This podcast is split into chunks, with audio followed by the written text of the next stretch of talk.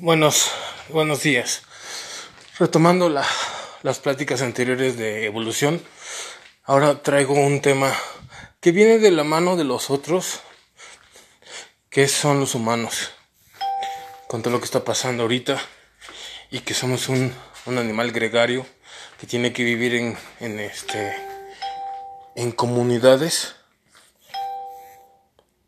y tiene que estar siempre con gente Ah, ¿Qué tan evolucionados estamos para poder soportar eso, el no estar con ellos, el no estar con, con, las, con, la, con la gente? ¿Qué tanto necesitamos de nuestro ingenio, de nuestra conciencia para poder vivir por un momento, no siempre, aislados de el cine, los gimnasios, las fiestas, las reuniones, todo eso en el que hemos estado viviendo por, por décadas. No puedo decir siglos porque el siglo XX y empezando el XXI, pues es como hemos vivido. Pero la pregunta es, ¿qué tanto estamos acostumbrados a eso? ¿Impuesto o por nuestra voluntad? Al ser un animal gregario que vive en comunidades, que vive con personas, que se tiene que relacionar para saber que existe, saber que existimos. voy a regresar un poquito a, los, a nuestros antecedentes en psicología clínica. El niño cuando crece es parte de, de un todo, que es la mamá. La mamá lo hace propio, se huelen, se sienten, todo, porque son uno solo, porque el niño todavía no tiene una personalidad hecha, todavía, y no es de que nos vayamos a los conceptos de tabula rasa y depende del ambiente, ahorita olvidamos de esa parte, sino a esa situación de si él cierra los ojos, si él cierra los ojos, el mundo desaparece y llora y, y pierde a su mamá. ¿Qué tanto eso ha evolucionado y ha persistido en nosotros para que estemos siempre con alguien, siempre con la necesidad de estar con muchas personas? Vamos a olvidarnos de muchas o pocas, sino personas. La evolución es parte importante de este tema que nos está acogiendo en esta época de COVID. ¿Qué tan diferente es estar en la casa haciendo tu trabajo, ganando dinero, en el caso que tengamos esa oportunidad? En el caso de que podamos pedir eh, comida a domicilio, que podamos ver películas en Netflix, que tengamos una o dos personas cerca, sin necesidad de ir al cine, sin necesidad de ir a la fiesta. Porque si nos ponemos a pensar, quizás sea la nueva normalidad como se esté planteando. Ya desde antes ya había llamadas en Zoom, ya desde antes había llamadas por WhatsApp. Estaban en Monterrey los vecinos, los perdón, los amigos, la familia y se llamaban y no pasaba nada. Después se veían. Va a ser así. Ya la nueva actualidad con la tecnología y los avances científicos que hemos tenido nos va a dar pauta a eso. Regreso al, inicio.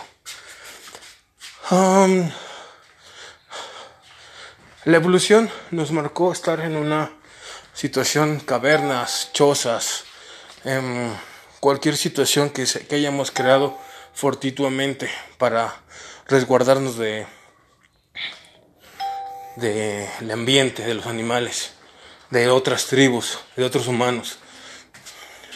Y eso nos hizo juntarnos con personas que eran semejantes a nosotros.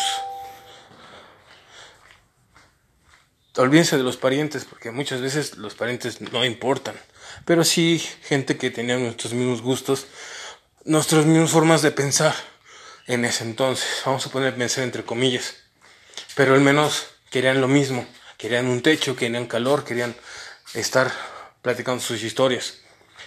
¿Qué de eso se llevó a la actualidad? En estar con alguien, en estar con con personas semejanza a nosotros. Antes de que pasara la pandemia, ¿Qué tanto rechazábamos a personas iguales? ¿Qué tanto rechazábamos a personas con mismos intereses?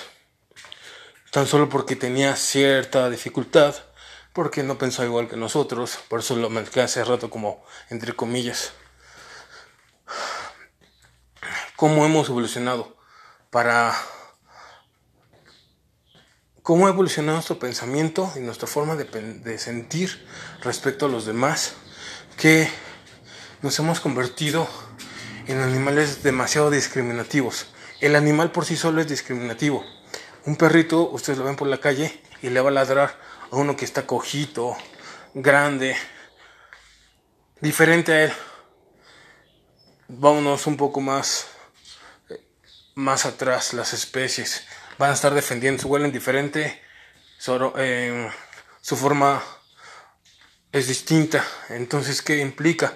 Es distinto, discriminamos por naturaleza. Pero en la parte más drástica, discriminamos ya no solamente el color de piel o el estatus social, sino diferencias más pequeñas que no importan. Y eso nos hace no solamente diferentes, nos hace ser indiferentes a los demás. Porque por eso hemos tenido tantos problemas con el, color de la piel. No, no aceptamos a los demás, tan solo porque son diferentes. Ahora, esta situación de pandemia, nos, nos, espero que nos haga reflexionar sobre esos temas. Todos necesitamos de todos. Pero, ¿en qué medida? La evolución nos marca en la parte social y mm, de comunidades. Sí necesitamos de las personas, pero ¿a qué tanto? ¿Qué, ¿A qué nivel necesitamos llegar para depender de ellos para sentirnos bien? Y no al revés. Nosotros sentimos bien y ayudamos a los demás. Una amiga mía escribió en su Facebook unos círculos de relación. Miedo es el primero, en el que estamos inmiscuidos por mucho tiempo. El siguiente círculo es adaptarse al medio nuevo. Y el tercero, ayudar a los demás. Los digo a grosso modo. ¿Qué tanto podemos crecer o evolucionar nuestro pensamiento para llegar a ese punto de el vecino no puede ayudar, no puede salir, le compro su mandado. Yo tengo ciertas habilidades, empiezo a promoverlas y aparte genero un trabajo para mí, incluso para otros. Y entonces creo una necesidad para poder ayudar dentro de este momento. Muchos, muchos negocios tronaron por eso, porque no, se, no, no, no, no evolucionaron en su forma de pensar. Hay negocios que sigo viendo y siguen abiertos, porque crearon necesidades. ¿Qué tanto el humano está diseñado para, dentro de la catástrofe, buscar algo bueno? ¿Cómo evolucionar ese pensamiento para poder llegar a ese punto? No todos tienen esas habilidades, no todos tienen esas virtudes para, de lo malo, sacar lo mejor. Y llegó al punto final, se llama resiliencia, que es un tema que platicaré en el otro tema, en el otro podcast. Resiliencia. ¿Lo adquirimos? ¿O solamente ciertas personas lo tienen?